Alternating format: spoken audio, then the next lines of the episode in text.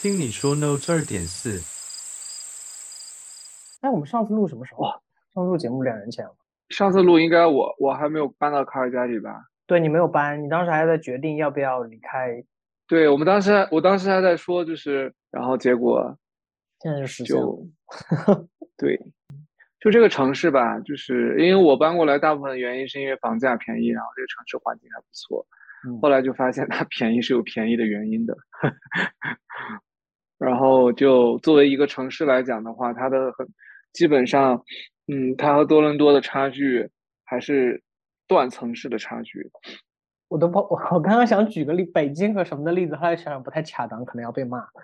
就是上海和你说任何城市都会被骂的，你你还上海，上海和银川，银川骂无所无所谓啊，我宁夏人，I don't care。我刚才想了一圈浙江的城市名，我都不知道说谁好，你知道？多伦多有四百哎四百多万人口吧，嗯，将近五百万吧，然后我们这边才一百来万，然后就整个城市的规模啊，然后什么配套啊，然后娱乐设施啊，然后平时能去的地方啊，餐馆啊，就是所有的都和多伦多有着断层式的差距。唯一一个就是我们我们挨着班夫。你今天你今天我们今天要聊什么来着？你今天要跟我讲什么故事啊？我这我这我现在开始就是听大家给我讲故事，哦，那我先说回国吧，先吊吊你的胃口。把八卦留在后面说。OK，嗯，对对对对，把八卦留到最后再说。我回国，哎，我回国真的是，就因为我我疫情期间也没有回城嘛，然后就四年，快五年没有回国，然后就就打算国内，就是我当时回之前，然后就看国内全部都放开了嘛，然后也不用隔离，也不用那个什么，然后就说那我就看看机票，然后就计划一下回国的事情。然后看机票的时候就被震惊了，就是首先就是航班特别的少，然后因为俄罗斯的事情，所以啊这边的航班是，对这边的航线很多都被砍掉了。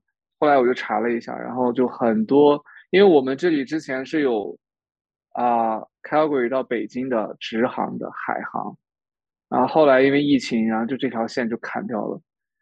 然后到现在就没有恢复。然后你也知道，海航现在就是处于一个岌岌可危的状态，对。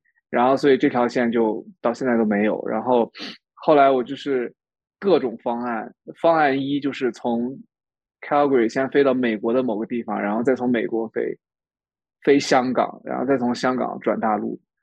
然后第二个方案就是从日本走，嗯就是我先从 Calgary 飞到日本的，飞到东京，然后再从东京回国。然后第三个第三个方案就是最贵的方案，就是从温哥华飞上海，直飞上海。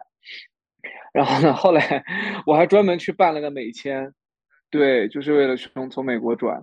那个本来就最便宜吗。对，那是最便宜的，美联航嘛，最便宜。然后后来看了一下，真的太久了，就是它要停好几站，在美国境内就要停两站，然后再飞到香港，然后就就真的太折腾了。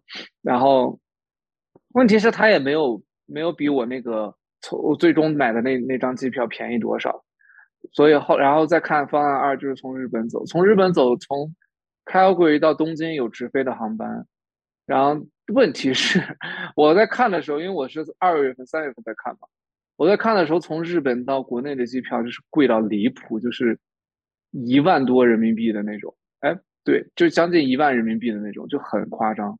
然后航班也没有什么，然后这条线也放弃，然后再就是从就飞加航，然后从温哥华直飞上海，就我眼睁睁的看着那个机票每天涨三百，每天涨三百，从那个什么啊、大概七八千人民币就可以买到，直接涨到了两万多，就是在一个星期之内，所有的航班都售罄的那种状态。然后就这个方案也 pass 掉。后来我就在看，在看国泰，然后从温哥华飞香港，再从香港，因为它是连程，温哥华飞香港，然后香港再到内地的某一段。看，突然有一天看到，就是温哥华香港到成都，或者温哥华香港到到西安，在我想回国的那个区间内，还是还是价格还是 OK 的。我所谓的 OK 就是一万一万块钱以内，一万人民币以内往好贵啊，还是 这已经算便宜的了，就是就没有比这个再再再便宜的。然后后来我就果断下手，然后结果在我下手之后也是每天涨涨三百的状态。然后后来就是有朋友，我我买了机票之后，有朋友想回国，然后也问我，就问我买了哪条线，我就告诉他。那等他再去看的时候，就一个星期的时间，等他看的时候就大概涨了一倍吧，就回嘛。然后就是我先去温哥华玩了几天，因为我本来就是打算那个时间去温哥华休息一下，然后所以对对对，没有那会儿我买温哥华机去呃开尔开尔贵到温哥华的机票的时候，我还没有打算要回国，那个那个机票是我。圣诞节还是一月份的时候买的，买的买的四月份的机票，你是本来要去玩还是因为便宜啊？单纯因为便宜。我我本来就没去过温哥华，然后再加上它便宜，所以我就买。我往返才九十刀，九十加币，四百五十块钱人民币，那是很便宜。往返的，对，然后然后我就看刚好那个时间就能接上，然后所以我就不用再买开轨到温哥华这这一段了。然后就提前去了温哥华，然后在朋友家住了两住了两个晚上，然后就等于玩了三天吧。嗯，然后后来就从温哥华 飞，然后我那会儿飞的时候呢，还就是出入境管理局的要求是要求有核酸的核酸的报告的，就我就开始在小红书上查嘛，就是看我这一趟航班到底要不要，然后就是众说纷纷纭。然后后来我一想，算了，机票几千块钱都花了，嗯，还保险那就那个什么。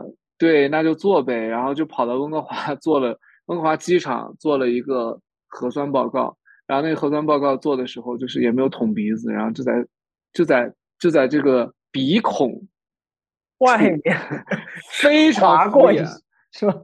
对，非常敷衍。我还当时做的时候，我还跟跟那个护士讲，那个一个一个阿三的小哥，我跟他说，我说 Please be gentle，然后他他当时就是点了点头。因为戴口罩，我也看不出来他什么表情。哎，他人家哎，他就点了个点头，然后我就没想到他那么的粘头。然后后来做完之后，因为我是比如说第二天凌晨飞，然后我是头一天下午去做，嗯，因为还有个什么四十八小时嘛，起飞前四十八小时要做，然后就那个算好时间去。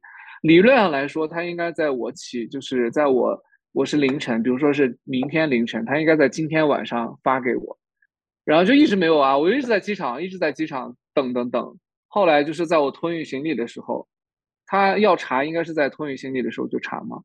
哎，不是，就是在托运行李之前，你在那个选座位的时候。但是我其实我座位都已经选好了，然后我就不知道为什么他就是，反正每个人都要再重新做一遍出票嘛，出那个出那个 boarding pass。嗯，对。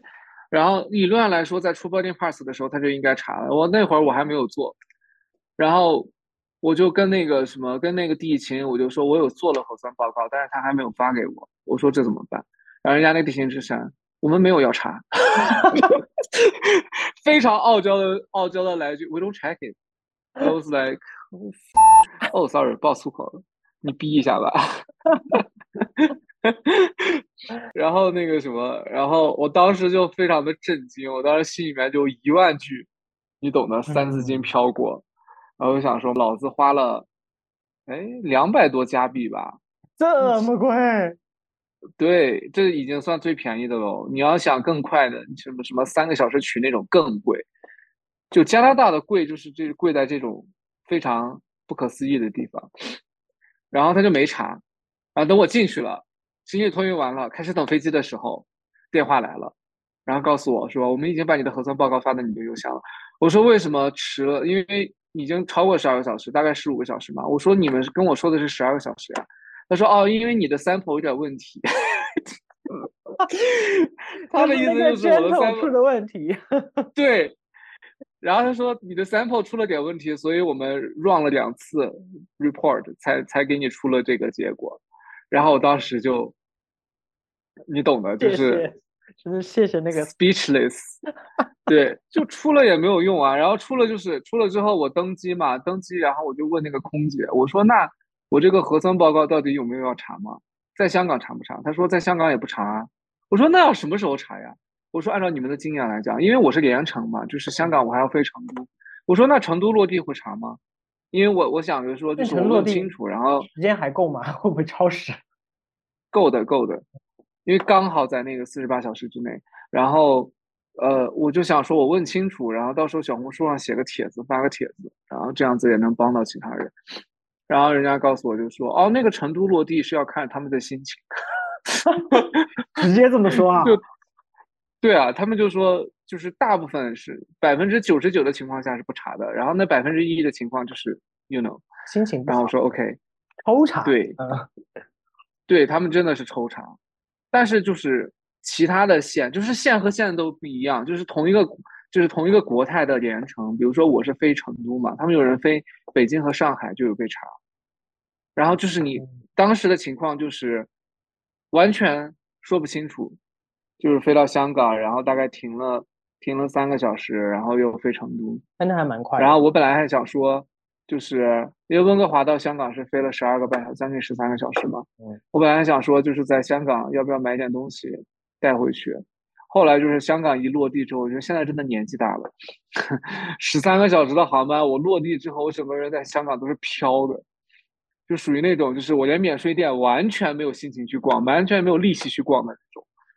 然后就立马找了一个就是呃吃的地方，然后坐下赶紧吃一吃，然后就就然后剩下那三个小时，我基本上就是找了个地方躺着，躺了两个多小时，在飞成都，飞完成都之后，然后我朋友就去接我，飞的还是那个天府机场，我一开始出票出的是双流机场，我说哦还不错，在市区，离市区蛮近的，后来就是起飞前的两个星期直接给我 cancel，改成了天府，因为双流机场在装修。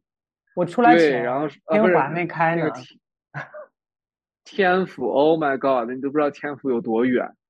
反正我朋友去接我嘛，然后他接我，我说我们俩去吃啥？他说去大悦城吃吧。我说大悦城不是在成都市内。我说你，我说你来天府机场接我，然后要去大悦城吃。我说这这可是天府机场太远了吧。旁边没有任何吃的吧？应该。天府机场旁边就是有那种就是村子，就我我是想说随便吃我都可以去哪儿吃，然后他就说，因为可能他他回家他从大悦城回家也也是顺路，然后我们就去家可能了大悦城。想就是你好歹也是四五年没有回国了，是吧？刚落地还是得去吃一顿。哦，对他，我们关系很好，他是我高中同学，然后这些年一直都有联系，然后就，然后哦，对，还没说完天府机场，天府机场我落地之后就是就没有人查，人家问都没有人问，就核酸这个事情，他们只问了海很想关码，就是你是不是很想怼上去说你真的不查这个吗？你正在收听的是 Notes 第二点四季，听你说。本节目可以在网易云、苹果播客、荔枝 FM、小宇宙、Spotify 订阅收听。为啥让人家甩到他脸上。后来我并没有就并没有这个机会，你知道为什么吗？因为从我落飞机到我见到海关，我全程没有见到一个工作人员，他全部都是自助的，就是连那个扫黑码去进进那个什么进机场、进海关那里都是自助的，然后只有一个工作人员在在那儿。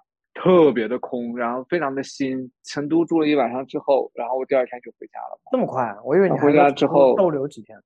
我本来是想住几天的，但是因为我想说好不容易回来的话，我再住几天再回去好像不太好，所以我就说再回去吧，反正我回去比较久嘛，一个月，想出来玩的话就再出来就好了。然后后来就回回家，然后我爸妈就去机场接我，然后再折腾回去。这个这个是开始讲到重点了，Oh my god！回去之后就是因为我太久没有回去了，然后我家那边其实我已经没有什么同学啊或者朋友在那里了。大部分都在外面，但是我们家那边的亲戚非常的多，然后 就过年一样感觉。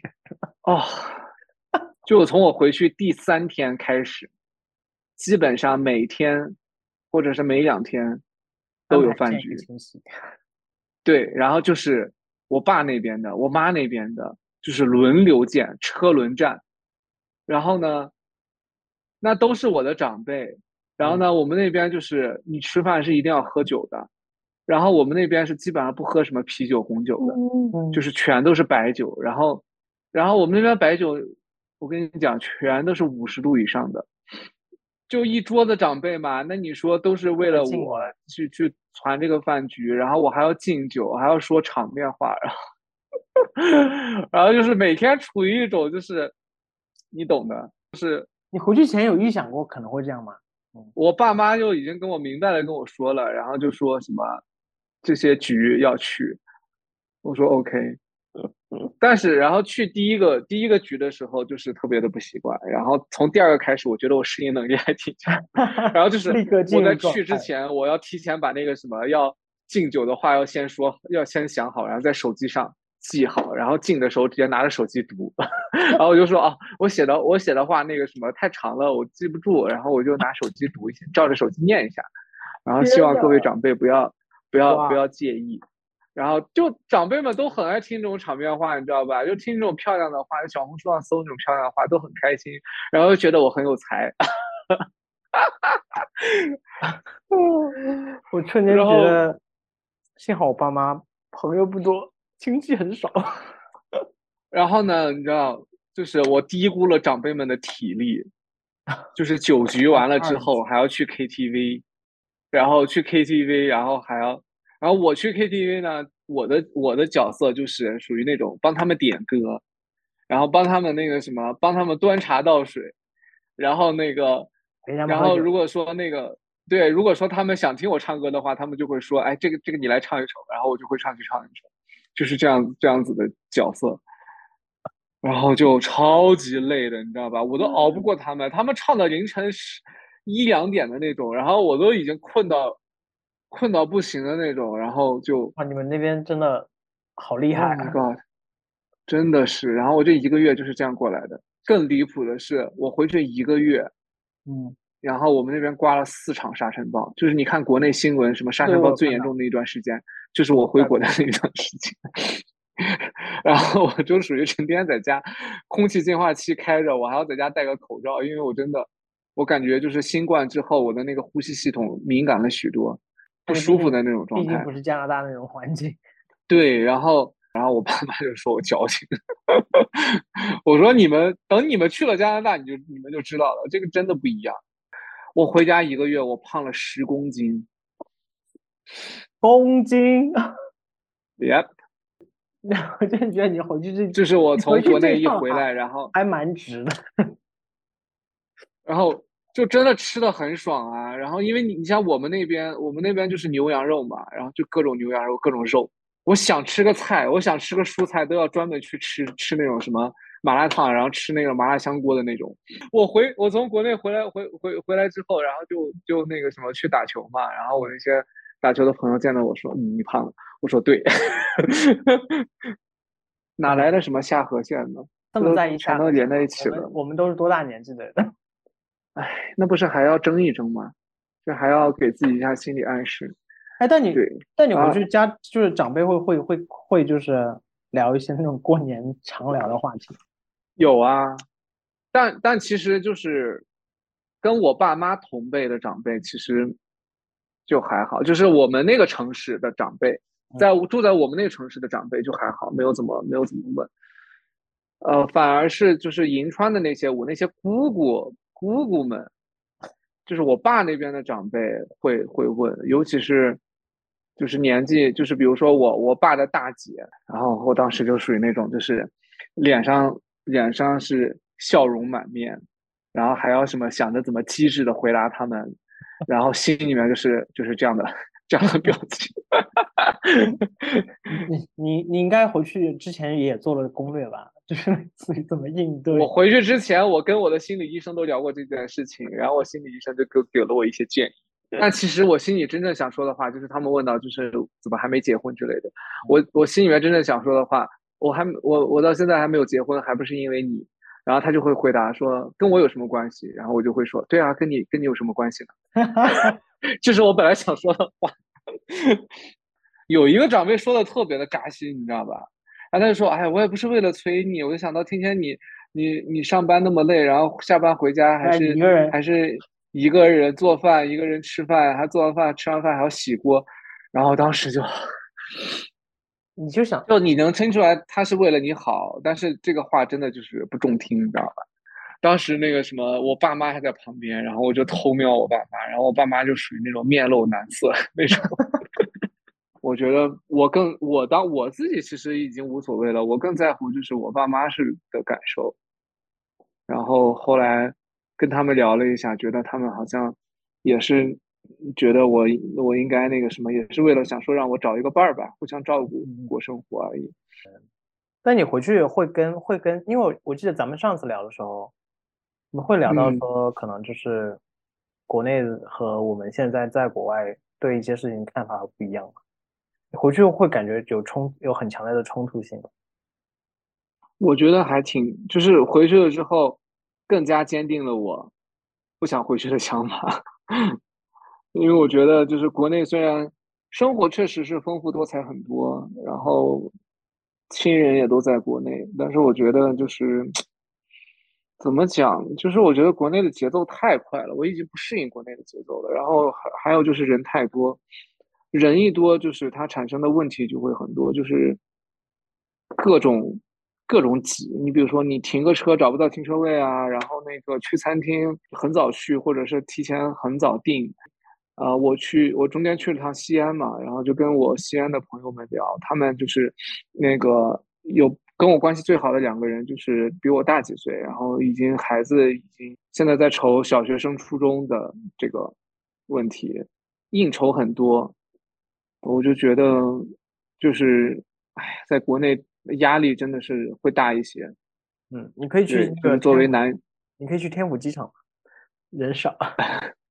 作为男生来讲的话，我觉得在国内压力会更大一点。嗯，我觉得不同类型的压力吧，就是可能对对对女生来说，应该也会蛮多别的压力的。因为在这边，就是我觉得结婚后的状态，呃，国内和这边还是会有一点点不一样。就这边就是大家还是都，呃，男生还是都比较顾家吧。反正我认识的人，他们都是男男的带孩子，各种各种带孩子去上上各种各种学这个球啊，学那个球之类，都是男的开车，给给老婆当给老婆孩子当司机，就这种，基本上都是这样子的。我觉得在国内这这种情况还是会少一点。然后在国内。啊，我觉得大家开车都好猛呀！我本来那个国内的驾照就过期了嘛，然后所以去哪儿都是别人开车或者是打车。